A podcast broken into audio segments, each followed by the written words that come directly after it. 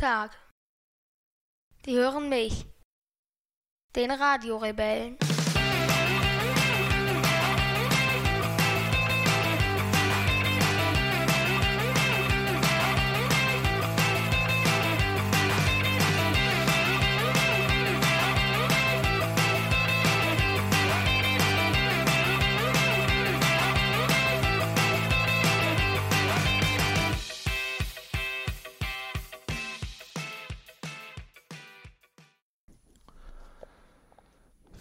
15. September, genau 19 Uhr. Ups, und jetzt ist mir mein Malzbier-Kronkorken runtergefallen.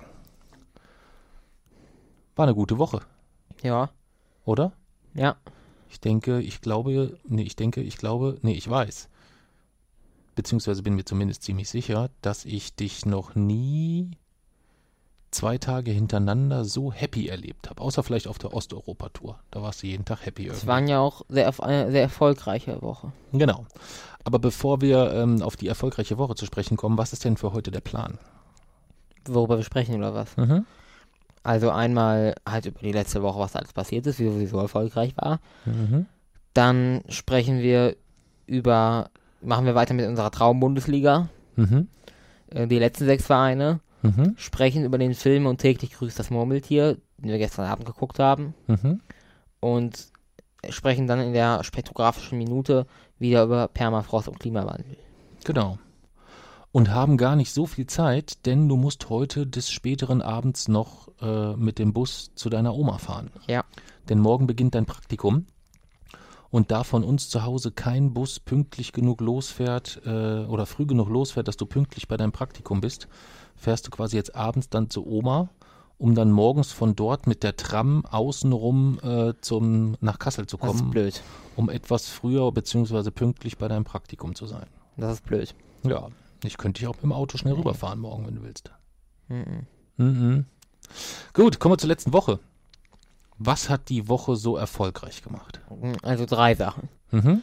Erstens, dass es bei der DB Pläne für ein Nachtzug-Comeback gibt. Ja, das hat dich besonders gefreut. Was, was hoffst du, welche Strecken als erstes wiederbelebt werden? Oder werden es neue Strecken sein? Was glaubst du? Mm, Also ich hoffe eher, dass die Nord-Süd-Strecke äh, irgendwie Hamburg-München oder vielleicht sogar Hamburg-Innsbruck oder wer weiß, vielleicht irgendwann sogar ähm, Hamburg-Verona oder Hamburg-Rijeka oder sonstige Strecken über Kassel gehen. Mhm. Gehen sie ja jetzt schon, aber er hält nicht, ne? Genau. Das ist Göttingen, äh, Fulda. Ähm, aber auch damals, als es City Nightlines vor der Deutschen Bahn gab, sind die über Kassel gefahren. Nur jetzt äh, ist Fu- Fulda und Göttingen, das ist halt äh, der Nachteil. Dann hoffe ich, dass relativ schnell die Strecke von Warschau nach Amsterdam über ähm, Köln und Berlin wiederbelebt wird. Oh, die gab es. Die, sowas gab Von Warschau nach Amsterdam. Mhm. Was auch cool wäre, wäre die Wiederbelebung der Strecke München-Kiew oder Berlin-Kiew. Okay. Ähm, Jetzt fange ich wieder mit okay an. Oh Gott. 1 zu 0. Ja. Äh, was wären noch Optionen, die gut wieder. Äh, wieder ein, einen täglichen Nachtzug auf der Strecke Berlin-Paris wäre gut. Mm. Ja, das wären so die Ver Verbindungen, auf die ich als erstes wieder hoffen würde. Also ich würde ja hoffen an, an, an eine richtig schöne Nachtzugverbindung in den Norden, tief in den Norden so. Äh, ins tiefste Ja. Schweden oder ins tiefste Finnland oder so. Ähm, das wäre etwas, wo ich sagen würde, das würde, da hätte ich richtig Bock drauf. Derzeit gibt es nur eine Nachtzugverbindung nach Skandinavien. Nach Kopenhagen, glaube ich, oder? Nee, nach Malmö. Nach Malmö. Von Berlin aus. Ah, okay. So einen privaten Nachtzugbetreiber. Das ist total coole Geschichte. Warum? Kannst Ja. du die kurz erzählen, oder? Mm, Das ist, äh, ist eine bisschen längere Geschichte. Da gibt es aber viele, viele gute Artikel drüber. Einfach Nachtzug Berlin-Malmö. Okay. Das ist so, Kannst das ist so ein Typ, der betreibt diesen Nachtzug sogar komplett alleine. Äh, Das, das ist ziemlich cool. Okay. Jetzt fange ich wieder mit okay an. ähm, und wo, und das hast du gelesen, oder was? Ja. Und den Nachtzug gibt es auch. Der steht auch in Berlin auf der Tafel. Ja, der betreibt den alleine, heißt aber nicht, dass der dann irgendwie, dass der nur fünfmal die Woche fährt und er ist jedes Mal der Lokführer. Nein, er ist schon, er hat schon, er hat schon Mitarbeiter, aber eigentlich ist das nur so ein Typ, der irgendwie halt Dem- Nachtzüge dem- mag. Der Nachtzüge macht, und dem die Strecke wichtig Ja. war. Okay. Und was macht er beruflich? Das weiß ich nicht. Oder verdient der damit tatsächlich Geld? an. Kann ich mir fast gar nicht vorstellen. Kannst du den Artikel raussuchen, dass wir den vielleicht ähm, mit unter, den, unter Ja. die Podcast-Folge äh, in die Beschreibung packen können? Das wäre cool. Ja, das war der dein, dein erstes Erfolgserlebnis. Ich habe es dann, äh, ich habe es eigentlich nur zufällig mitbekommen, weil ich ähm, irgendwie nur eine Push-Nachricht bekommen habe von, ähm, wenn du was bei, äh, bei Twitter schreibst, dann bekomme ich darüber eine Push-Nachricht und stand plötzlich irgendwas von einer Kehrtwende Ja. in meinem Leben. Und ich dachte, Ja. oh mein Gott, was ist passiert? Ja. es werden Das wieder Nachtzüge richtig. eingeführt. Ja. Ja. Und ich hoffe jetzt echt, dass das auch passiert so. Ich gehe fast davon aus, dass die da auch kaum drum rumkommen werden. Also Ja. die, eine Verkehrswende beinhaltet ja auch, dass es für die für, für die für die längeren Strecken äh, innerhalb Deutschlands, aber auch für die äh, Strecken innerhalb Europas, wo man wo momentan eigentlich nur zu, zu fünf, eigentlich der, der Flug genutzt werden muss, wenn man nach Spanien will, wenn man nach äh, in die Niederlande will oder was auch immer. Also da gibt es ja sehr, sehr, sehr Es gab ja mal Zeiten, da Alternativen. konnte man von, man von München nach Istanbul oder Lissabon oder so mit dem Nachtzug Ja. fahren. Ja. Ja, wir wären ja auch fast bis Istanbul gefahren damals bei unserer Ja. Osteuropa-Tour. Also nicht direkt, sondern Ja. äh, mit 23 Umstiegen. Ja, aber äh, es ist ja auch, auch von der Politik her heißt ja immer wieder irgendwie, von da kommt ja auch schon Druck mit den Nachtzügen, aber es ist halt, ich meine, das ist die Bahnreform, die man äh, da durchgeführt hat. Dann ist es halt nicht mehr das Ziel, mit der Bahn möglichst viel Klimaschutz zu betreiben, möglichst viele Leute zu produzieren, äh, ähm, quasi zu transportieren, sondern da ist das Ziel dann halt tatsächlich, das ist am Profit ausgerichtet, weil man hatte sie privatisiert und das bedeutet nun mal, dass sie nur überleben kann, nicht wenn sie flächendeckende Versorgung liefert, sondern wenn sie halt Geld verdient. Hm. Nun denn, das war das erste Erfol- Erfolgserlebnis, ähm, aber es sollte weitergehen. Was war denn das nächste Erfolgserlebnis diese Woche? Mm, Die Verleihung des SFN Awards. Ja, da waren wir am Freitagabend. Ähm, das SFN steht für Schülerforschungszentrum Nordhessen. Und die haben zum dritten Mal die, äh, die SFN Awards verliehen. Das heißt, da werden, wer wird dort geehrt? Kann man das, wie kann man das zusammenfassen? Ich glaube, irgendwie besonderes Engagement innerhalb und außerhalb des SFNs. Genau. Und dort gab es äh, über 400 Teilnehmer. Nee, 34, über 400 Leute nehmen halt im also vier, teil. 400 Leute nehmen teil, 34 Projekte, äh, 34 plus 34 verschiedene, in 34 verschiedenen Projekten. Ähm, Nee, das hast du falsch verstanden. Okay. Es gibt 400 Leute arbeiten im SFN. Ja. Und von denen sind wir diese, keine Ahnung, 44 oder so nominiert worden dafür. ja, nominiert waren noch nur 12. Nee, nomini also in dieser Auswahl waren 44. Die für Ah. den, Dann habe ich das, dann habe ich das falsch verstanden. Ja, dann habe ich das Ja. falsch verstanden. Ich hatte irgendwas mit zwölf Nominierten in Erinnerung. Es sind doch keine wurden, ja, sie wurden quasi vorgeschlagen. Dann gab es nochmal eine Runde. wo dann- 44 Vorschläge. Ja. Das kann sein. Das kann sein. Okay, jetzt das und, und am Ende waren es zwölf Nominierte. Ja, Und äh, als ich gelesen habe, ähm, dass es darum geht, wer auch neben seinem Projekt sich durch ein besonderes Engagement innerhalb und außerhalb des Schülerforschungszentrums Zentrums auszeichnet, ist deiner Mami und mir ein bisschen schwummerig geworden, weil ich gedacht habe, okay, das dürfte ja eigentlich bedeuten, wahrscheinlich ist Wieso? der Jason nicht dabei. Naja, die ersten Nominierten, als dann so das vorgestellt wurde, warum die nominiert waren, das waren ja welche, die einfach äh, der Peter kümmert sich seit Jahren um die Wartung des Elektronenmikroskops und ähm, die Claudia äh, ist eigentlich immer da, wenn es um Aufbau, Abbau geht. Also es war, es klang so für mich, für mich, für mich so ein bisschen, als würde man die ehren wollen, die innerhalb des Forschungszentrums einfach auch wirklich ähm, ehrenamtlich gewisses Maß an Arbeit mit, mit abdecken und übernehmen. Und das ist ja jetzt nichts unbedingt was, wo du besonders positiv auffällst, würde ich jetzt mal so sagen, oder sehe ich das falsch? nee. Nee. Aber ich habe mir auch schon gedacht, dass das nicht so ist. Genau. Ja, und dann äh, wurde, der, äh, wurden, äh, wurde der Sieger bekannt gegeben und dann hieß es plötzlich doch Jason von Jutachenko. Und wofür wurdest du jetzt geehrt? Hm, Ich denke, also zum einen natürlich dafür für das Projekt selbst, das ist ja auch, spielt ja auch immer schon noch eine Rolle. Und dann so ein, ich denke mal noch so ein bisschen dafür, er hat ja auch mein Buch schon gelesen, er hat ja das wissenschaftliche Lektorat gemacht. Das vielleicht irgendwie als soziales Engagement, ich denke, so war es gemeint. Hm. Na, ich glaube schon, dass auch ähm, sich vielleicht auch im, im Schülerforschungszentrum rumgesprochen hat mit der Lesereise und was du dort bewegt Ja. hast. Das könnte ja auch durchaus sein. Ja, ja jedenfalls ähm, war es so, dass wir vor der Verleihung du mehrfach äh, deiner Mama und mir ganz deutlich gesagt hast, na natürlich werde ich gewinnen, na selbstverständlich werde ich hier den Preis Deswegen habe ich diesmal Ja. auf Notfallpläne verzichtet, was ich mache, sollte ich nicht Ja. gewinnen. Du hast sogar, genau, du hast sogar gesagt, du hättest noch nicht mal einen Notfallplan bereitgelegt, weil du dir noch sicherer bist als sonst. Und wir waren uns eigentlich noch unsicherer als sonst.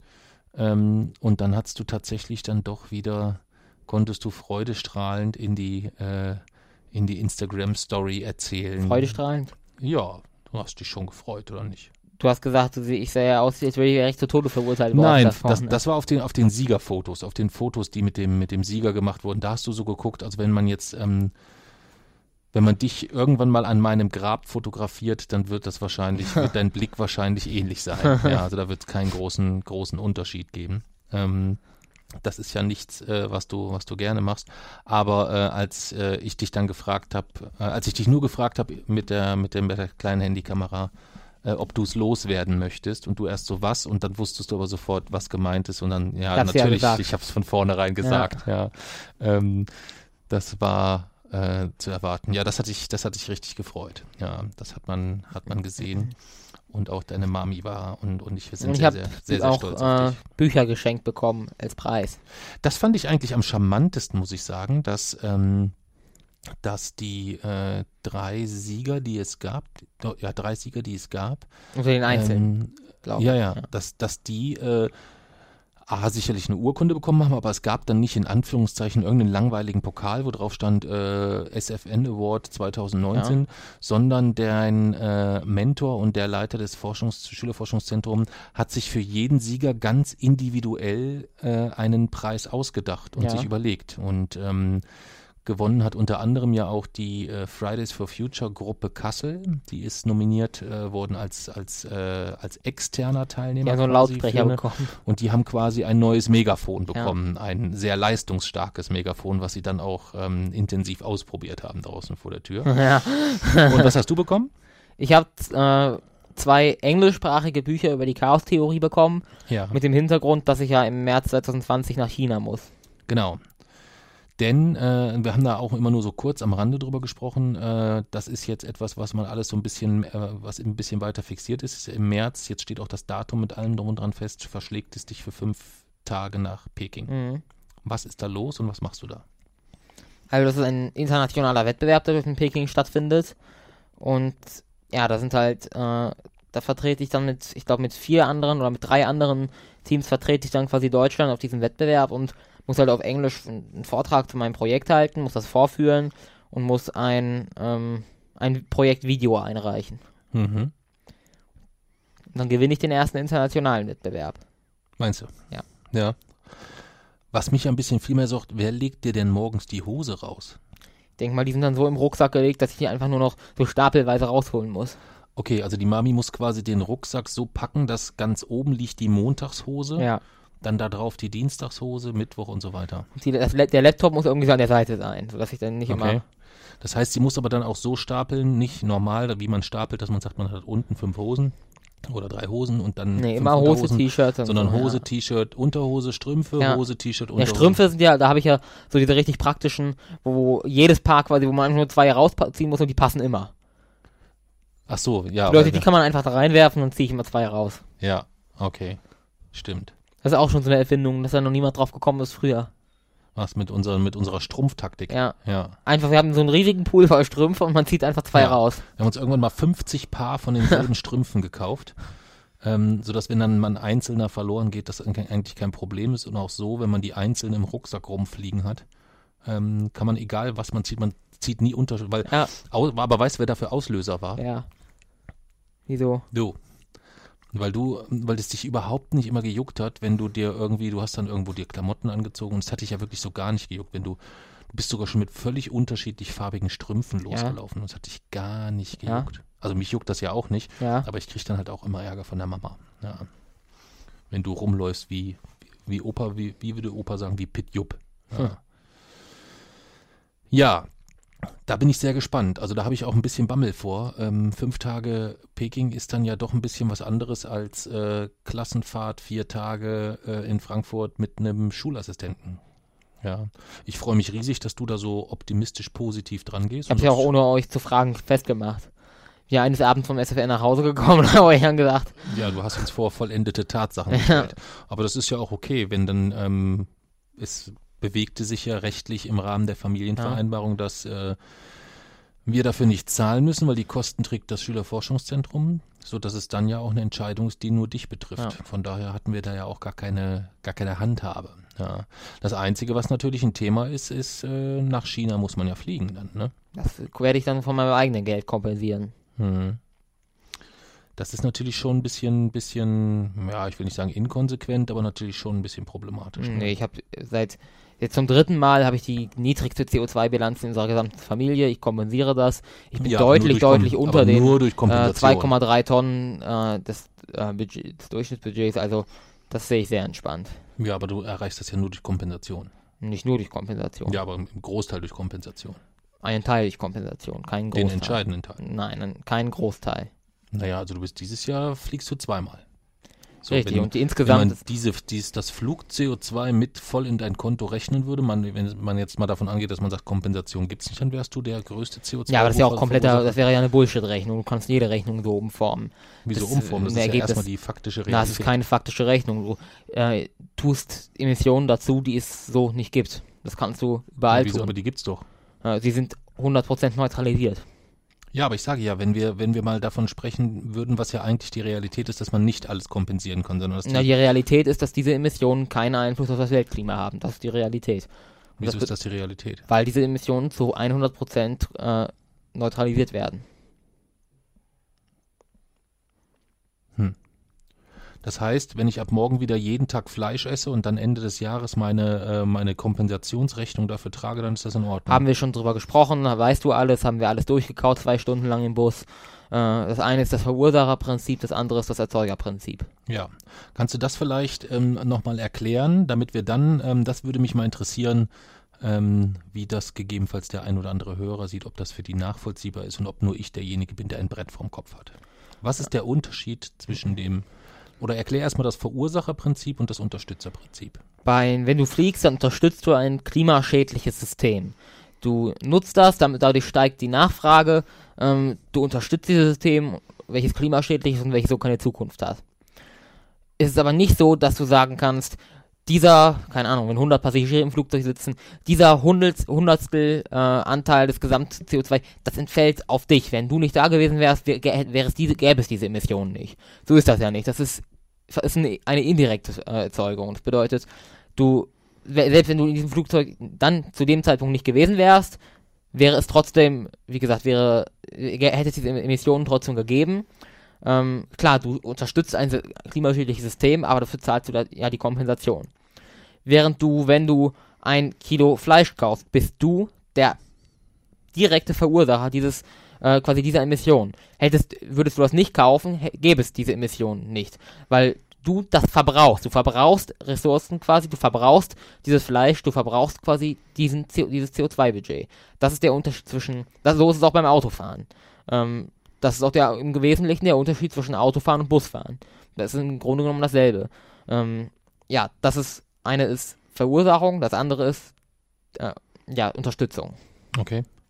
Wobei ich halt der Meinung bin, dass ähm, Fleischkonsum dann nicht zwingend Verursacherprinzip ist, denn ähm, für mich wäre es nur das Verursacherprinzip, wenn ich an der Fleischtheke stehe und sage, ich hätte gerne ein Kilo Schnitzel und die würden dann anfangen, das Schwein zu schlachten, dann wäre es das Verursacherprinzip.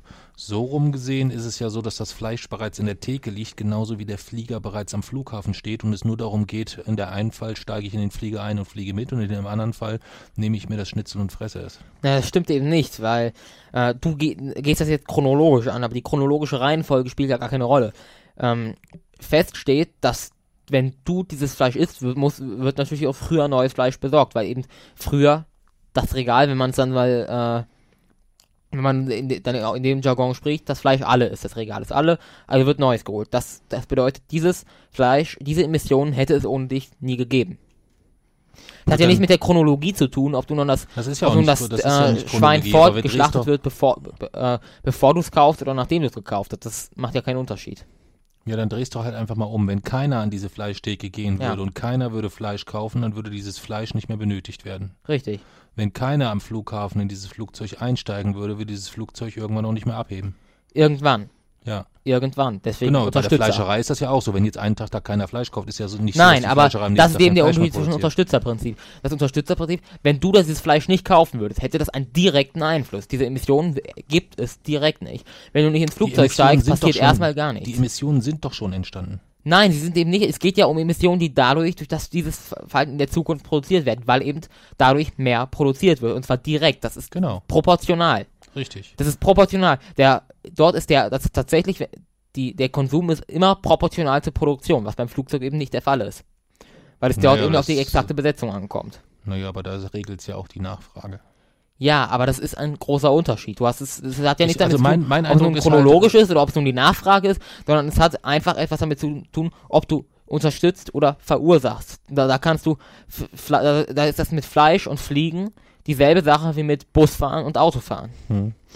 Also mein Eindruck ist, dass du dir das schön redest. Kann man einfach sagen, wenn man es nicht rafft.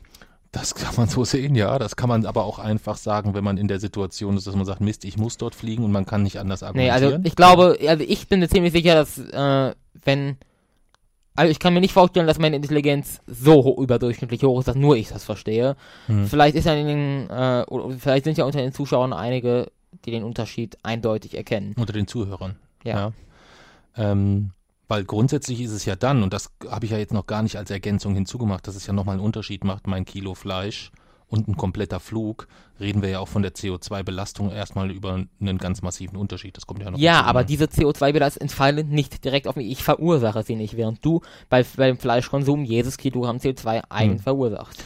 Wie erklärst du dir dann das, wenn man bei Atmosphärenflug nach China eingibt, da eine ganz andere CO2-Summe rauskommt, als wenn ich dort eingebe, ich habe fünf Kilo Fleisch gegessen? Das erkläre ich dir dadurch, dass es bei Atmosphäre gar keine Fleischkompensation gibt, weil dort eindeutig gesagt wird, dass es Unsinn ist. Okay, touché, ja, touché, ja. Gut, lassen wir das, lassen wir es so stehen. Also da würde uns, ähm, da würde uns wirklich intensivst ähm, die Meinung der, der, der Hörer interessieren. Ähm, redet sich Jason das schön, dass er, Dich würde die Meinung interessieren. Für mich ist die Sache klar.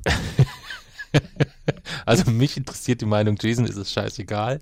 Äh, ähm, wer, dann könnt ihr mir auch ganz unproblematisch alle zustimmen, dass Jason ähm, sich diese Situation schönredet, um seine, seine Flugsünden ähm, äh, zu beschönigen. Das ist insgesamt. Unsinn. Ja. Ähm, gestern Abend hatten wir dann Familiensitzung. Und da kam eigentlich dann der, das dritte positive Ereignis für dich. Was so richtig unerwartet war. Sehr, was sehr unerwartet. sehr unerwartet kam, wofür du sehr, sehr, sehr lange aber auch gekämpft und gefeitet hast. Ich habe eigentlich damit gerechnet, dass es, also gestern Nachmittag stand ich noch oben, habe damit gerechnet, dass es heute, dass heute die Familienvereinbarung zerfallen könnte, dass es Rebellion gibt. Hm. Ja, und was ist dann passiert? Also, man muss die Vorgeschichte kennen, die letzten drei Familiensitzungen haben alle in Streit geendet und wurden abgebrochen. Papst hat provoziert, ich Stopp. musste abbrechen. Ich habe nicht provoziert. Nein. Du nein. konntest nicht damit umgehen, Ja, ja, ja, ja. dass es eine andere Meinung gibt als deine und hast deswegen dich dazu entschlossen, äh, an äh, einem dem Konflikt und der Diskussion aus dem Wege zu gehen und hast Nein. einfach mal beschlossen, die Familiensitzung ist jetzt beendet. Nein, ich habe mich irgendwann, äh, irgendwann habe ich gemerkt, dass wir heute nicht mehr weiterkommen und habe es deswegen beendet. Und der äh, Grund, der alleinige Grund warst du. Ja. Also du hast quasi die Familiensitzung zunächst nach dem diktatorischen Prinzip geführt ähm, und hast entschieden, äh, es läuft jetzt nicht so, wie ich es will, also gibt es keine Sitzung. Doch, aber es geht, wir hätten an dem Abend ja keine Einigung mehr gefunden. Das weiß man ja nicht. Einigung, Das. Einigung, das, du hast recht, wenn Einigung heißt, es muss nach deiner Nase laufen. Einigung bedeutet, dass alle einverstanden sind. Ja. Ja. Mit dem, was du sagst. Nein, mit Doch. dem, was irgendjemand sagt. Und Okay. meine Sachen sind normalerweise die, mit denen die meisten übereinstimmen. Hm. Nun denn, ähm, kommen wir zur gestrigen Sitzung. Was In war da dann los? gestrigen Sitzung war dann eigentlich die Fortführung der letzten abgebrochenen Sitzung, ähm, sodass meine Erwartungen nicht besonders hoch waren. Wir haben im Vorhinein schon über den, wir haben ja hier schon mal das, äh, den, die Mail über Soziokratie vorgelesen. Mhm. Diese Mail hat mich dann so beeindruckt, dass ich tatsächlich vorhatte, äh, die Soziokratie hier durchzusetzen. Wir haben uns im Vorhinein schon fürchterlich gestritten. Äh, du hast sogar gesagt, dass du unter gewissen Bedingungen aus der Familienvereinbarung austreten würdest. Mami hat das gesagt. Lani hat ge äh, überlegt, gar nicht erst zu der Sitzung hinzukommen. Ähm, also es sprach eigentlich alles dafür, dass ähm, ja, quasi Anarchie heute ausbricht, dass wir uns nicht einigen können und dann ohne Gesetzesgrundlage irgendwelche Gesetze einfach der Stärkere setzt sich durch. Also da, dafür hat eigentlich erstmal alles gesprochen. Also ich hätte mir gut vorstellen können, dass die Familienveränderung, wie wir sie kennen, am Abend danach nicht mehr existiert hätte. Mhm. Dann kam es da tatsächlich zur Sitzung. Ich habe vorsichtig angefangen mit, äh, mit ziemlich einfachen Themen, um äh, uns nicht gleich zur Eskalation zu bringen. Und zum Beispiel haben wir beschlossen erstmal, dass ähm, auch im, Zug, im äh, zukünftigen Urlauben diese normalen äh, Regeln gelten mit zweimal Fleisch, zweimal Fisch, also dass dort keine, dass dort nicht der Restaurant-Joker gilt. Wir haben beschlossen, dass man für Plastikflaschen zukünftig 1 Euro Steuer zahlen muss.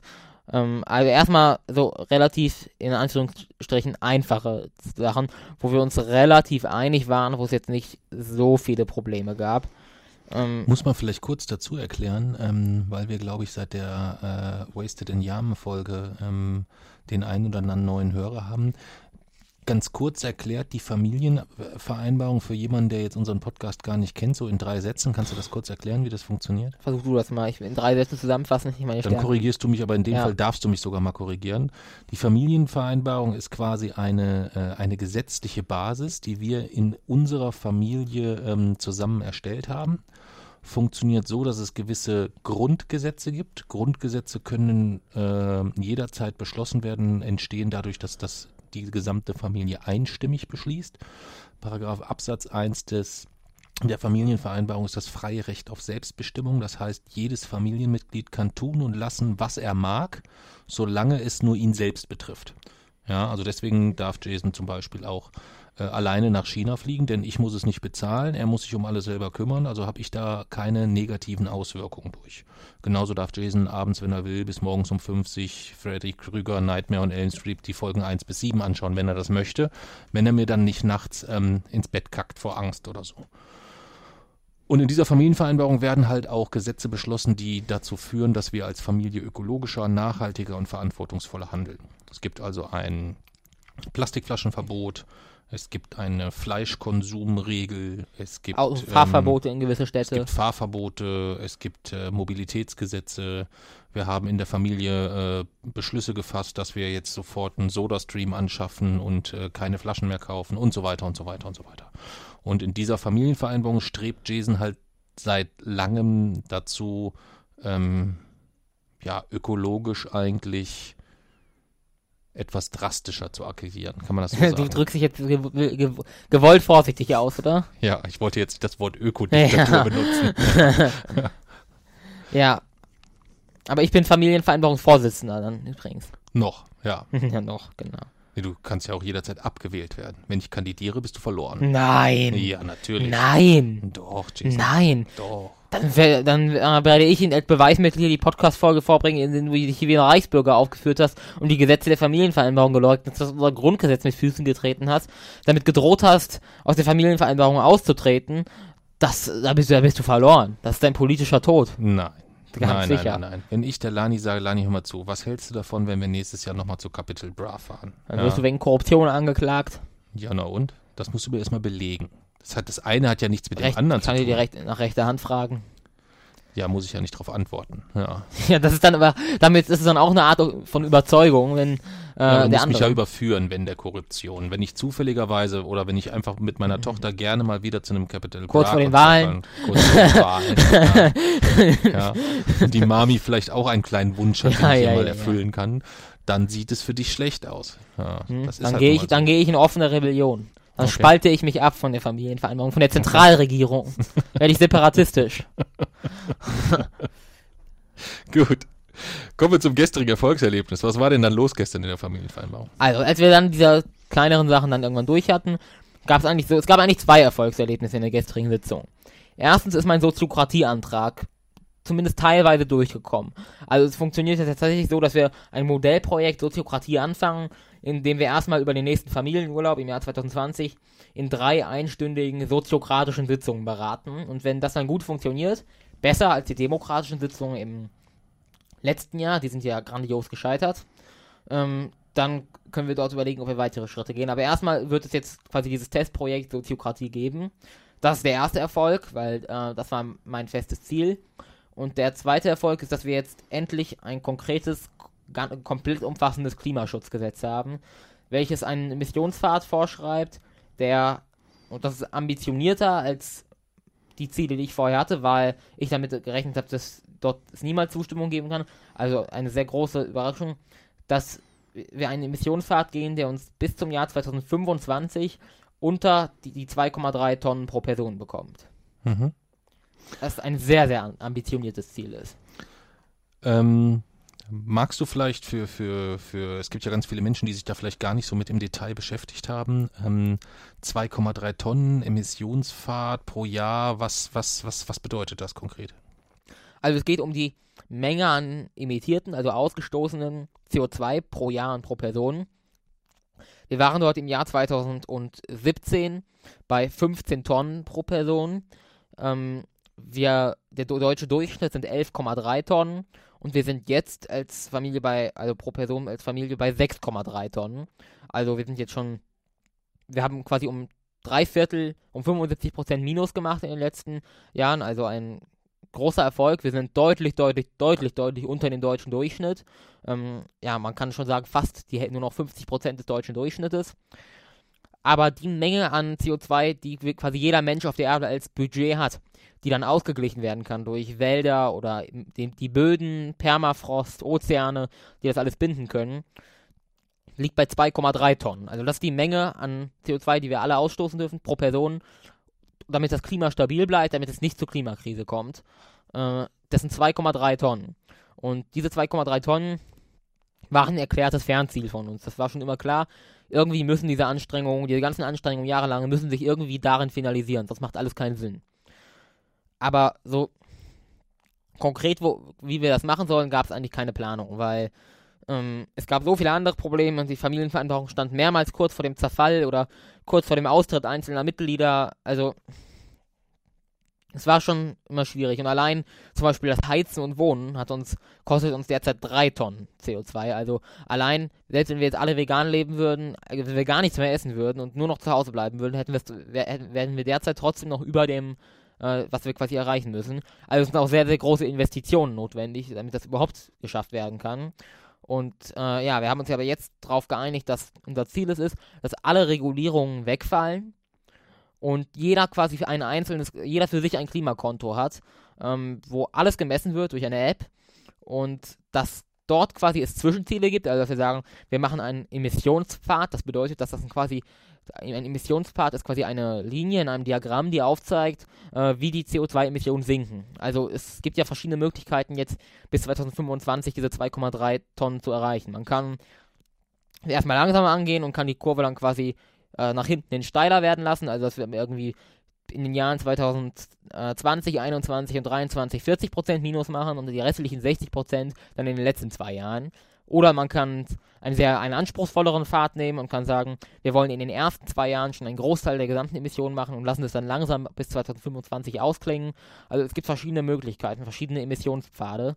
Aber wir haben uns zumindest jetzt erstmal darauf geeinigt, dass jeder persönlich für sich alle Anstrengungen unternehmen muss, um bis 2025 ähm, dorthin zu kommen. Das bedeutet, jeder muss für sich persönlich dann abwägen, was er sich noch leisten kann und was er sich nicht leisten möchte. Aber werden dann also angenommen, wir setzen uns jetzt einen sehr anspruchsvollen Emissionspfad und sagen, bis 2021 wollen wir bei wollen wir unter den 3,5 Tonnen sein. Dann, und wenn wir dieses Zwischenziel 3,5 Tonnen, wer dieses Zwischenziel nicht erreicht, muss dann halt richtig, richtig hohe Geldstrafen zahlen. Also die müssen dann auch richtig wehtun, dass sie wirklich zum Verhalten, äh, Verhaltensänderungen führen. Und Dinge, die unsere gesamte Familie betreffen. Einkaufen, heizen ähm, und sowas, die müssen dann werden auf vier aufgeteilt und wir müssen halt gemeinsam, ich hoffe soziokratisch, äh, darüber beraten, wie wir diese Emissionen runterkriegen können. Ähm, ja, sodass alle an diese Anstrengungen zusammengelegt dazu führen, dass wir bis 2025 klimaneutral sind und währenddessen ähm, auch damit anfangen können, Einfluss auf andere Menschen auszuüben, ähm, ja, um das alles etwas zu beschleunigen. Genau. Und das hat dich richtig happy gemacht. Mhm. Ich habe dich lange nicht mehr so herrlich strahlen sehen, wie nach dem Beschluss gestern Abend. Es war ja auch was, es war ein Meilenstein. Ja. Und Ömchen hat mir gesagt, du hast ihr geschrieben, äh, ja. die Familiensitzung war historisch. Ja. Das war, Das war aber echt, das war. Also man muss sich vorstellen, jetzt drei Jahre lang diese Anstrengungen alle, ähm, die wir unternommen haben und diese sichtbaren Ergebnisse und dann sind wir irgendwie in so eine Sackgasse gekommen, es, dem einen geht es zu langsam, dem anderen geht es zu schnell und sollte das jetzt tatsächlich so funktionieren, dann würde ich sagen, wäre einer der größten Probleme, die wir derzeit haben, gelöst. Wenn nicht sogar das größte. Also du musst es halt äh, so rechnen, du hast jetzt äh, angefangen mit 2017, wir waren ja 2014 schon mal im Deutschen Museum. Da hatten wir eine Berechnung von weit über 20 Tonnen. Ja. Ja. Ähm, wir sind dann 2017 nochmal zusammen, äh, haben wir es zusammen berechnet, da waren wir bei 17,5, Ja. 17,6 Tonnen oder so. Ähm, für mich war erstmal der erste große Schock, als ich dann erfahren habe, dass der Pro-Kopf-Verbrauch pro Jahr eigentlich bei maximal 2,3 Tonnen liegen sollte, beziehungsweise eigentlich liegen muss. ja. Also das ist ja jetzt nicht so irgendwie wie naja, Schön wär's, wenn wir's- schön ja. wär's oder äh, ihr Kalorienbedarf ist Ja. X und wenn sie ein bisschen mehr nehmen, dann werden sie halt ein bisschen dicker. Ja. Sondern ähm, 2,3 Tonnen pro Jahr pro Kopf äh, ist das, was, was, was aktuell, ähm, wobei es da auch unterschiedliche Aussagen zu gibt, aber die weben sich alle so äh, in, in demselben, äh, in derselben, in derselben Richtung. Ähm, was erreicht werden muss von allen. Was mir halt vor einem knappen Jahr oder anderthalb Jahren, als wir das, das äh, letzte Mal äh, unseren Ist-Stand mit dem zu erreichenden Ziel gleichgesetzt haben, war mir klar, wenn ich überlege, wie viel Anstrengung wir schon reinstecken, wie wenig wir mit dem Auto fahren, wie viel wir laufen, wir achten auf Bio, wir achten auf Regionalität, wir Wo waren wir da? essen kein Fleisch.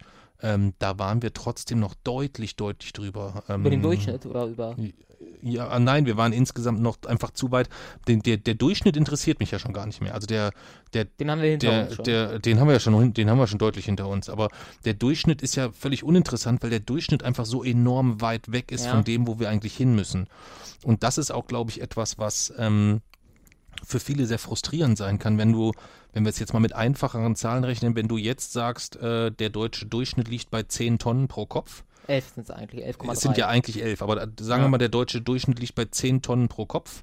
Und du bist vielleicht jetzt jemand, der schon darüber hinausschießt, weil du halt besonders gerne Fleisch isst und du fliegst viermal im, fünfmal im Jahr. Du bist quasi so ein, äh, ein äh, der Don Alfonso des Durchschnitts quasi insgesamt, ähm, dem das auch alles scheißegal ist, gegebenenfalls.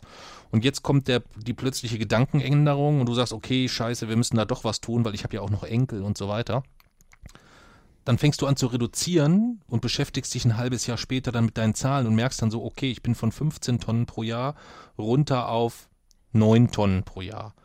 Und dann denkst du so, boah, geil, ich bin sogar unterm durch, deutschen Durchschnitt. Und siehst dann aber, ich muss jetzt nochmal Ja. eigentlich 7 Tonnen reduzieren, weißt du? Ähm, das ist halt irgendwie so gefühlt, wenn du Marathon laufen willst in und du sagst, du willst eigentlich den laufen in vier Stunden und du läufst den das erste Mal überhaupt irgendwann und trainierst dann fünf Jahre und läufst ihn dann nochmal und läufst ihn dann in acht Stunden und merkst dann, oh, ich muss meine Zeit nochmal, nee, noch nicht mal acht Stunden, zwei zu zehn, fünfer, du läufst ihn in 20 Stunden und musst dann eigentlich so registrieren, nachdem du im Ziel angekommen bist, völlig fertig wie ein Schwein, total am, erledigt wie ein Schnitzel. Oh, ich muss den eigentlich äh, in vier Stunden laufen. das ist halt schon sehr frustrierend und ganz nüchtern betrachtet, glaube ich halt einfach eigentlich, dass wir im Arsch sind. Aber, das muss man sich vor Augen führen. Ein absoluter Großteil der Weltbevölkerung ist unter diesem Durchschnitt. Die Durchschnittsemissionen eines, eines Menschen aus Indien liegen bei 1, Komma noch was Tonnen pro Person. Es sind diese, keine Ahnung, 10% der Weltbevölkerung, die einfach so drastisch über diesem Durchschnitt liegen, Okay. dass es das hochzieht. Also ein absoluter Großteil der Bevölkerung ist unter diesem Durchschnitt. Wenn man auf das reduziert, was man braucht, dann ist man deutlich, deutlich unter diesem Durchschnitt. Aber könnten die dann nicht noch weiter reduzieren, damit ich mir meine 15 Tonnen erlauben kann? Das funktioniert nicht. Noch weiter reduzieren geht dort ja quasi gar nicht. hm. Und auch überhaupt, diese 15 Tonnen reißen das Ganze eben doch extrem nach oben. Hm. Aber ist es dann nicht eigentlich pervers, wenn Atmosphäre ähm, Kompensationsmodule anbietet, wo sie bessere Heizungen für Menschen in XYZ äh, mitfinanzieren, ähm, die eigentlich momentan einen, einen CO2-Ausstoß haben, der total niedrig ist insgesamt, total gering, dass wir sagen, naja gut, die sind erst bei zwei Tonnen pro Kopf pro Jahr, die müssen mal weiter reduzieren, deswegen kompensieren wir da.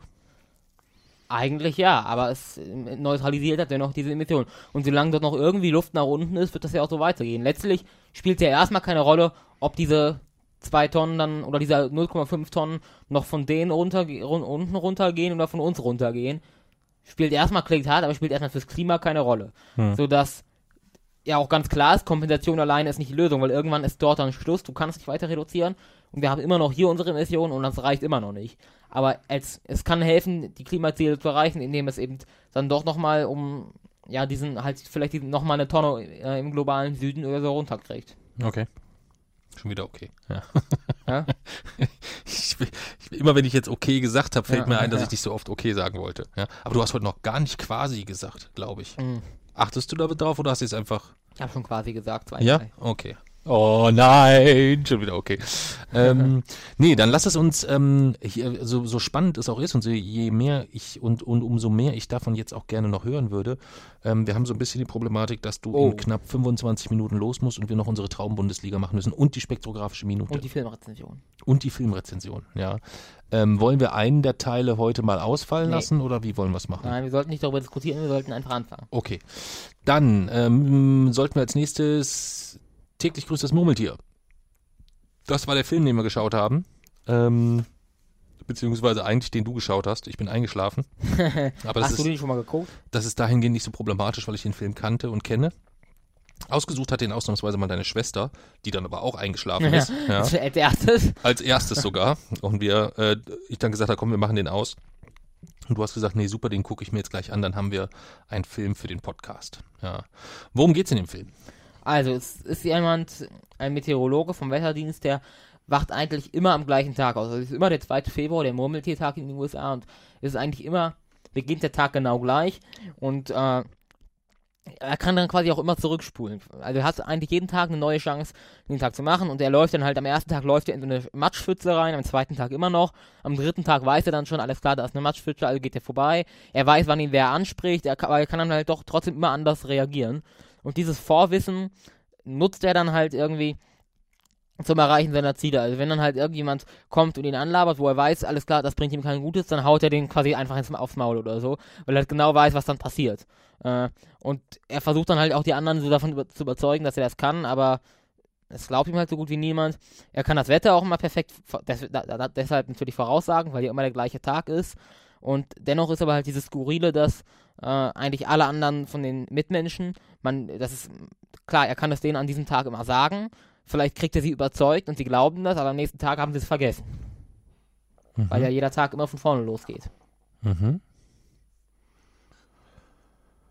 Bevor wir darauf kommen, wie du den Film, äh, den Film insgesamt fandest, angenommen, du hättest so einen Tag, Ja. wie würdest du den Tag denn für dich nutzen? Hm. Ich würde mir die Lottozahlen angucken. Mhm. Aber mit dem Geld kannst du ja dann auch nicht so viel, so viel machen. Die Auszahlung findet ja nie am gleichen Tag statt, oder? Sicher? Ich glaube, die ist immer später, ja. Mann. Das heißt, du weißt dann jeden Abend, ich habe im Lotto gewonnen und weißt dann, verdammt, die Auszahlung Ja. erlebe ich nicht. Ja. Ja. Hm. Aber natürlich würde ich das auch so nutzen, dass. Ich, ich weiß gar nicht, ob ich die Gabe erzählen würde, sondern ich würde einfach dieses magische Talent für Vorhersagen verkaufen. Mhm. Ich glaube, der Hauptvorteil wäre ja irgendwie auch, dass die Zeit ja dann quasi nicht vorwärts geht. Du aber trotzdem in der Zeit Wissen ansammeln kannst. Das heißt, wenn du, du könntest, wenn das drei Jahre so geht, könntest du quasi hunderte von Büchern gelesen haben, ohne dass ein einziger Tag vergeht. Und ich muss mir keine Sorgen mehr über den Klimawandel machen. Stimmt. hm. In welchem Ort wärst du gerne gefangen?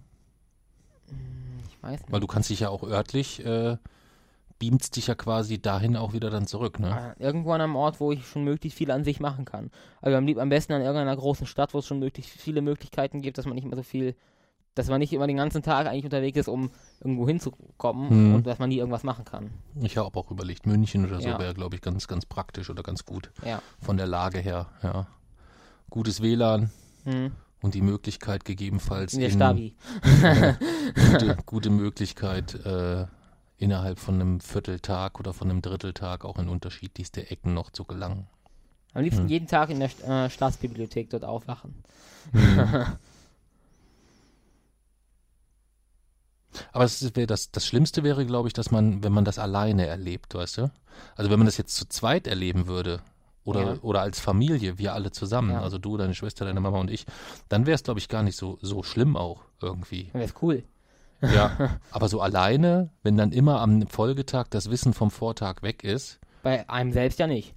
Oder? Ja, aber ich meine jetzt angenommen, wir sind, wir beide wären dann in München oder wir sind auf Ost, wir sitzen in einem total coolen Nachtzug und haben total tolles Erlebnis, dann würden wir am nächsten Tag, würdest du davon dann nichts mehr wissen. Das meine ich jetzt. Ja, ich selber dann auch nicht. Wusste der Typ Ja, selber. wenn, nein, wenn ich, wenn so, ich, wenn wenn ich das so derjenige wärst, erlebe, ja. wenn ich derjenige wäre, weißt du?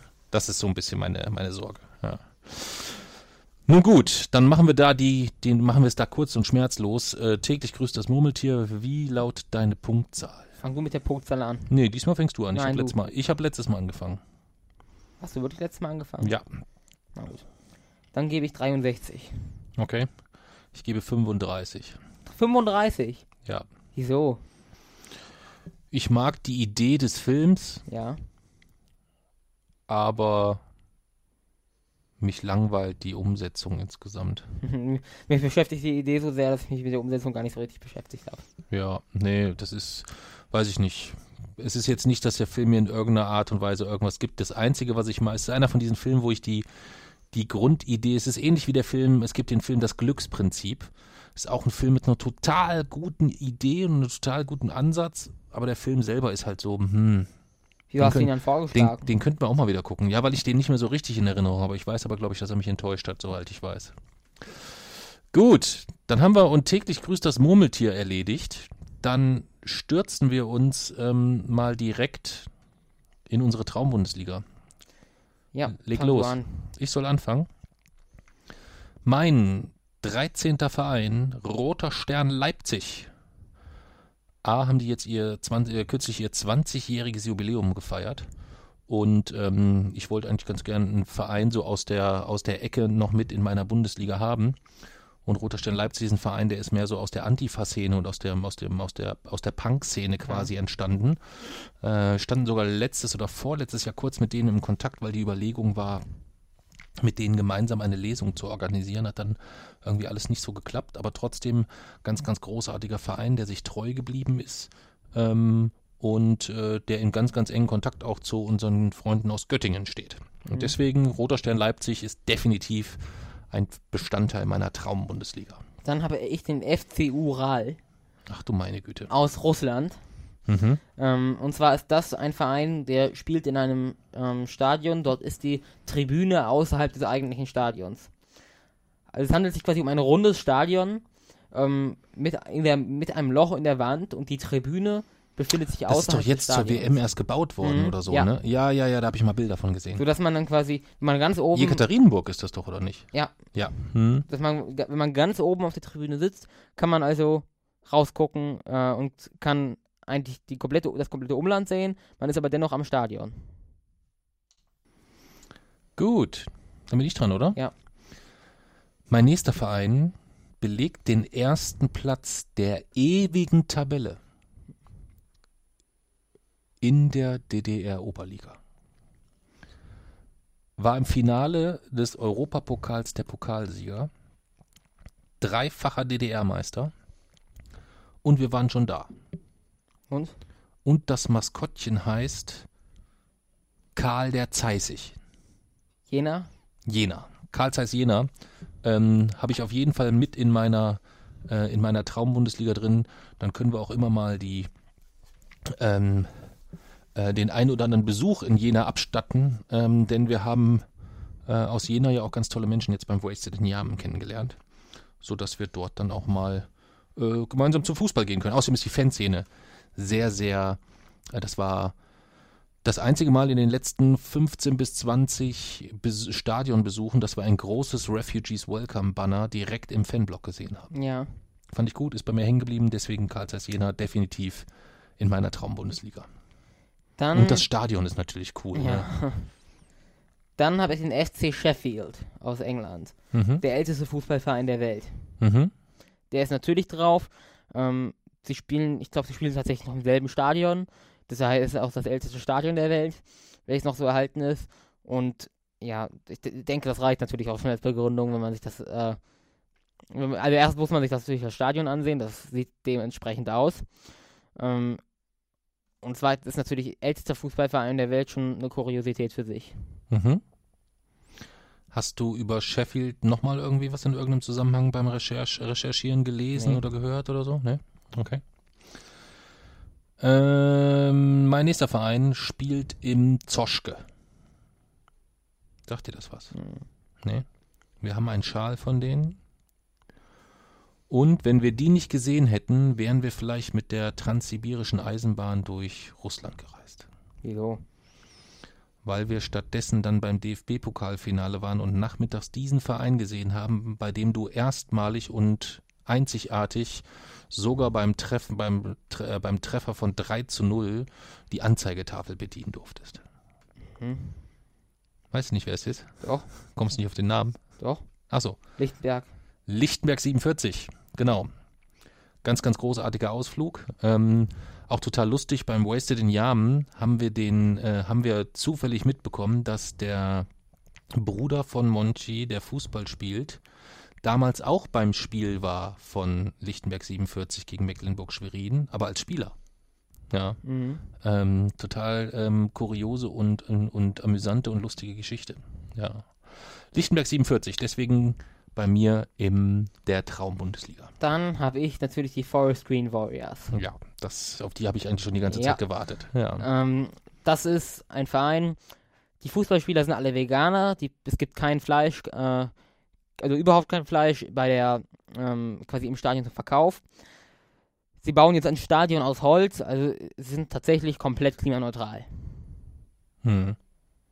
Und das ist so der Verein, der so äh, oder so, eigentlich so die Spitze dieses äh, ja dieser ökologischen Bewegung im Fußball ist. Hm. Deswegen ist der natürlich dabei.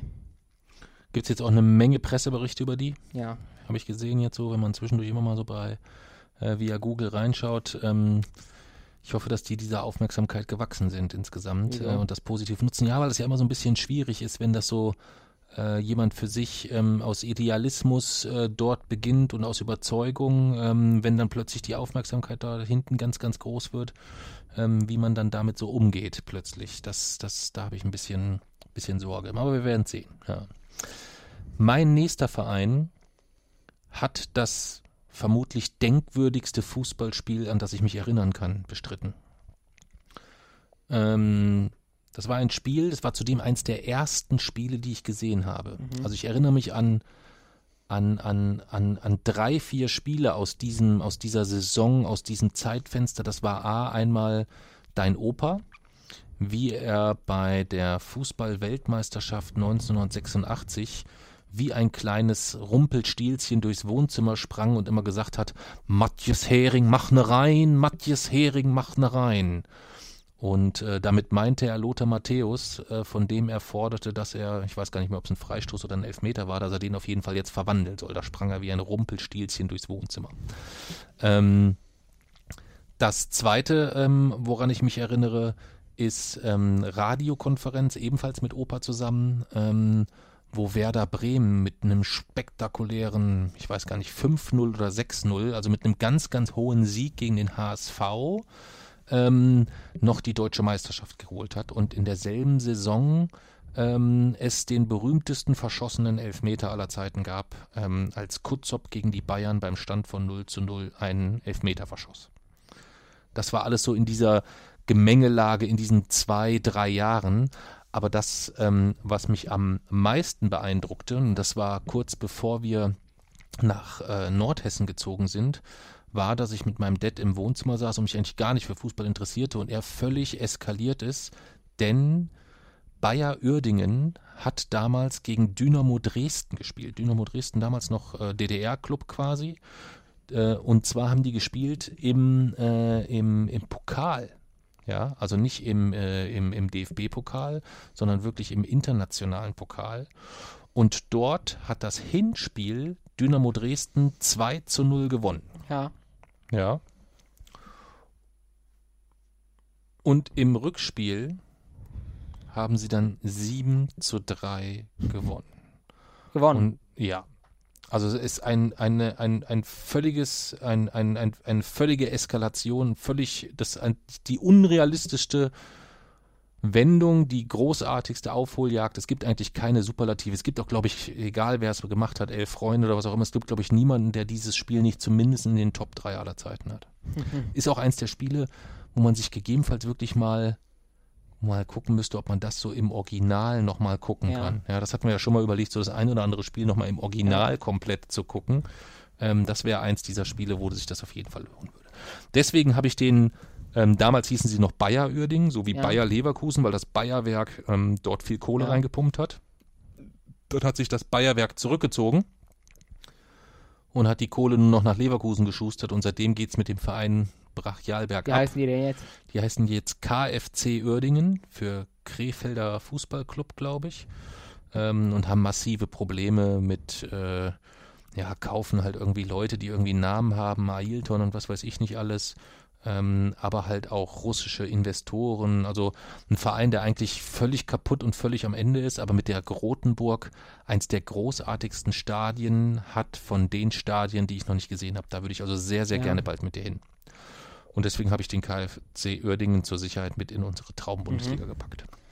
Dann, ich habe auch einen Verein, der mit denkwürdigen Spielen zu tun hat, den SOE Antananarivo aus Madagaskar. Okay.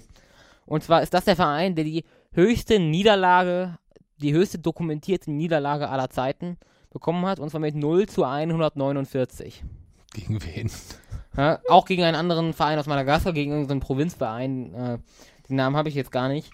Aber jedenfalls ähm, haben die das gemacht aus Protest gegen Schiedsrichterentscheidungen, haben sie das ganze Spiel lang Eigentore geschossen. Mhm. Ähm, so dass eigentlich nur noch die Frage war, wie viele Eigentore schafft man in, In einer, 90 in einem. Spiel zu spielen. Genau. Okay. Alle 40 Sekunden ist also im Durchschnitt ein Tor gefallen Mhm. und das Spiel wurde mit 0 zu 149 beendet. Und äh, das ist natürlich ein Punkt. Und der zweite Punkt ist, dass das Stadion einfach ziemlich cool ist, weil es direkt an so einer Felsklippe liegt und in die Felsklippe ist rein, quasi wie bei den Hollywood-Buchstaben, so Antananarivo reingeschrieben. Okay. 0 zu 149. Gut, dann hat aber das am längsten von den 40 Sekunden wahrscheinlich gedauert, den Ball aus dem Tor wieder zur Mittellinie Ja. zu bringen, ne? Weil ansonsten sind ja 40 Sekunden eigentlich jetzt nicht viel, Ja. um den Ball zurück zu einem Abwehrspieler und der prügelt ne rein. Ja. Ja. Aber müsste, nee, müsste keinen Schiedsrichterabbruch geben. Ist ja nicht unfair. Ja. Ja, cool. Das wäre auch ein Spiel, was Ja. ich mir mal angucken würde. ja. Und die äh, Gegenspieler haben sich einfach wirklich auf den Rasen gesetzt, auf Und ihre Seite und haben sich das Spektakel angeguckt. Ja, Meinst du, davon gibt es Aufzeichnungen, denen? Ne? ich weiß es nicht. Das wäre ja cool. Ja. Gut, mein nächster Verein verfügt über ein über 100 Jahre altes Stadion. Über 100 Jahre alt. Und man war so hoch motiviert, als man angefangen hat zu bauen, was man sich noch alles vorgestellt hat. Leider ist man dann nicht so erfolgreich geworden, wie man sich das vorgestellt hat. Und deswegen wurde das Stadion nie so richtig erweitert oder richtig weitergebaut. Ich glaube, es hat bis heute keine, keine Flutlichtmasten, wenn ich mich richtig erinnere. Ähm, und deswegen habe ich die mit in die Traumbundesliga genommen und auch weil sie mir, wenn ich meine Traumbundesliga mir so geografisch anschaue, ähm, fehlte mir dort in der Ecke noch was. Und deswegen ist Borussia Neunkirchen bei mir noch in der Traumbundesliga. Mhm. Du bist. Dann habe ich auch so ein bisschen aus geografischen Gründen, weil ich möchte, wollte eigentlich mal also etwas wie ein Stadtderby haben. Mhm. Und zwar ist das ein Verein mit dem Namen Dart, nee, den Dart SC war den, den ich schon hatte, den FC Fulham aus London. Hm, kenne ich. Ähm, und zwar spielt der im Craven Cottage, heißt das Stadion. Mhm. Und das liegt direkt an der Themse und äh, ist einfach ein ziemlich cooles Stadion, weil das quasi, eigentlich sieht das aus wie ein normales Haus, also äh, aus Holz, dann mit so einem, richtig mit so einem Spitzdach an Mhm. der einen Seite. Ähm, ja, dann habe ich, hab ich sozusagen ein Derby äh, und beide spielen in ziemlich coolen Stadien, auch in historischen Stadien und daher habe ich den FC Fulham noch mit drin. Mhm. Gute Wahl, von denen habe ich sogar ein Trikot. Oh, Ja, weil äh, mein Arbeitgeber war mal von den Hauptsponsoren. Also nicht mein direkter Arbeitgeber, sondern ja. ja, ist ein bisschen schwierig zu erklären, aber ähm, die waren mal Hauptsponsor. Ähm, ich habe keinen 18. Verein. Ich habe mich entschieden, dass meine Bundesliga nur aus 17 Vereinen besteht. Ich habe natürlich jetzt schon als Joker noch Fortuna Düsseldorf irgendwo mit dabei, wo ich gesagt habe, hm, nehme ich die mit in meine Traumbundesliga. Ähm, aber ich habe mich eigentlich dazu entschlossen, sie im Normalfall nicht mit reinzunehmen, weil, naja, also in der Bundesliga in dieser Traumbundesliga würde ja Fortuna plötzlich ganz, ganz viel gewinnen. Ja, also wenn du gesehen hast, was da für Ja. Vereine drin sind, das ist ja nur Schlachtvieh, wenn man so böse will. Ne? St. Pauli, Göttingen, Saarbrücken, Stahl Brandenburg, der Mina SV, Rot-Weiß Essen, Bürstadt, Bayernhof, KSV Essen, Altona 93, Babelsberg, Roter Stern Leipzig, Karl Zeiss Jena, Lichtenberg 47, KfC Uerdingen und Borussia Neunkirchen. So, da ist kein Erstligist dabei. Äh, da ist mit St. Pauli ein noch Zweitligist dabei, aber vermutlich ja bald Drittligist, sodass ähm, Fortuna Düsseldorf in dieser Traumbundesliga dann so etwas wäre wie der FC Bayern München meiner Traumbundesliga. Das will ich eigentlich nicht. Deswegen hat, das ist der eine Grund, warum meine Liga nur 17 äh, Mannschaft hat, Mannschaften hat. Und das zweite ist, angenommen, du findest in meiner Traumbundesliga einen Lieblingsverein, dann müssten wir ja eine 34er-Saison machen. Hm. Ja. Ähm, und ähm, das wäre ja dann schade, weil wir dann ja an keinem Spieltag mehr uns eine andere Mannschaft anschauen könnten. Ja. Wenn es eine 17er, äh, eine, eine Liga mit 17 Mannschaften, würde aber immer automatisch bedeuten, dass ja ein Spiel, äh, ein Verein spielfrei hat. Ja. Und dementsprechend ähm, könnte man dann gegebenenfalls, wenn dann dein Verein Stimmt. frei hat, hätte man zumindest gesichert, dass man, auch wenn du einen Lieblingsverein hast, Ja. einmal pro Saison oder einmal in je, pro Hinserie und äh, pro Rückserie woanders hinfahren kann. Dann, ich denke mal, ein Verein vermisst du in meiner Liga noch, Tatran Siani Balok. Ja, Äh, das ist das Stadion in der Slowakei, wo zwischen Tribüne und ähm, Spielfeld eine Dampflok hinfährt, da verlaufen Eisenbahnlinien. Ja, Fußball und Züge so nah aneinander ist deswegen das ist natürlich ein absoluter Pflichtverein. Überrascht mich nicht. Ja. Ja. Ich würde sagen, wir nutzen jetzt irgendwann die nächste, übernächste Woche. Wir sind jetzt natürlich jetzt die nächsten drei Wochen. Ich bin beruflich völlig, völlig durch jetzt, weil wir jetzt kurz vor unserem Herbsturlaub stehen. Ähm, aber wir gucken mal, dass wir das irgendwann mal auch mal zusammengefasst bekommen, dass man so die Traumbundesliga auch nochmal in der Mhm. Übersicht bekommt. Ähm, vermutlich erst, wenn unser Blockumzug durch Ja. ist, würde ich sagen. Ja, wir sind gerade mittendrin, so ein bisschen die neue Webseite einzurichten. Das dauert aber noch ein bisschen, weil das dann doch aufwendiger ist für zwei Technikleien wie uns. Ähm, äh, dann doch gar nicht so einfach ist. Bevor wir dann zu deinem Abschluss der spektrographischen Minute kommen, muss ich noch eine kleine Korrektur aus der letzten Folge einschieben. Ich habe in der letzten Folge gesagt, und du hast mich noch nicht mal korrigiert, da ging es um den, äh, äh, um das YouTube-Format der öffentlich-rechtlichen um Funk. Und da habe ich gesagt, die werden von unseren Steuern bezahlt. Das ist ja quasi AfD-Sprech. Ähm, die werden natürlich nicht von unseren Steuern bezahlt, sondern von unseren GEZ-Gebühren und das ist Ja. grundsätzlich auch gut so Ja, ja, ähm, dass das nur nochmal geklärt ist. Ähm, stimmt. Das ist immer Bevor- eine typische AfD-Forderung. ja, ja, bevor mich, äh, äh, bevor Weidel, die ja heute schon wieder völlig durchgedreht ist, weil Grönemeyer es gewagt hat, sich gegen Faschismus auszusprechen. Ähm, Als ich schon, ich schon die Goebbels und Grönemeyer zusammen in Ja. Twitter-Trends gesehen Ja, ja. mir, oh, was ist jetzt schon wieder? ja, ja. Will das ich wissen oder nicht? Das ist, äh, das ist, das ist eigentlich ist es, wenn es nicht so traurig wäre, wäre es lustig, wenn man dann so ein, so ein, so ein Reitschuster auch, äh, so ein Ex- Ex-Fokus-Journalist mit russischem Impressum, äh, dem seine Tweets dazu liest, das, das, das, da fällt ihm gar nichts mehr ein. Hashtag Sportpalast, also gut, was willst du da noch sagen? Ja. Dann stürzt dich mal in die spektrographische Minute, damit wir zeitlich es noch schaffen, dass du den Bus kriegst. Also, es geht um den Hurricane in den Bahamas. Der UN-Generalsekretär hat gefordert, deutlich größere finanzielle Hilfen für Länder gefordert, die wie die Bahamas, die sehr wenig zum Klimawandel beitragen, weil geringe Bevölkerung, nachhaltiger Lebensstil, äh, Entwicklungsland halt, aber dennoch äh, die Folgen sehr viel ausbaden müssen. Sprich, Bahamas wird jedes Jahr durch Hurricanes heimgesucht und hat dort größere finanzielle Hilfen versprochen, denn noch sind immer noch wegen Hurricane Dorian eindeutig ein Produkt des Klimawandels diesen einen so starken Hurricane gab es seit dem Beginn der Aufzeichnung nicht. Man hat jetzt sogar überlegt, eine neue Klasse zu schaffen. Daher ähm, ist äh, ähm, ja durch diesen Hurricane werden immer noch 1000 Vermisste, gibt es immer noch über 1000 Vermisste in den Bahamas und der UN-Generalsekretär hat viel stärkere Hilfen gefordert und hat das mit den Worten beschrieben, dass wir nicht zulassen dürfen, dass der Klimawandel dort schneller sind als wir, ist als wir. Okay. Okay, zum Abschluss. Ja. Ja. Gut. Dann sind wir für heute durch. Dann trinken wir noch einen letzten Schluck von unserem Malzbier. Ähm, diesem Malzbier haben wir heute in der heutigen Folge gar keinen Namen gegeben, da wir eigentlich mit unseren Unterstützern, äh, denen wir eine Malzbiertaufe äh, im Rahmen ihres äh, Steady-Pakets, was sie gebucht haben, ähm, sind wir eigentlich einmal durch, sodass wir heute einfach mal ein Malzbier-Malzbier trinken. Beziehungsweise wir könnten es, was wir vielleicht mal so machen könnten. Nee, das könnten wir nicht machen. Das machen wir lieber nicht. Ähm, Deswegen Deswegen haben wir beim nächsten Mal wieder Unterstützer. Genau, entweder haben wir beim nächsten Mal Unterstützer oder wir fangen einfach dann bei unseren Unterstützern wieder von vorne an und trinken dann ein zweites Malz auf äh, Jan und wie sie alle heißen. Ja, das können wir auch machen. Ansonsten Prost äh, und vielen Dank an alle, die uns entweder auf diesem Wege über Steady unterstützen oder durch äh, Retweets, Verbreitungen, Rezensionen und was man da halt alles noch so machen kann. Abschlusswort in dieser historischen Woche muss eigentlich Nein. von dir kommen. Ich habe aber keinen Abschlusswort. Hm. Ja, dann nicht.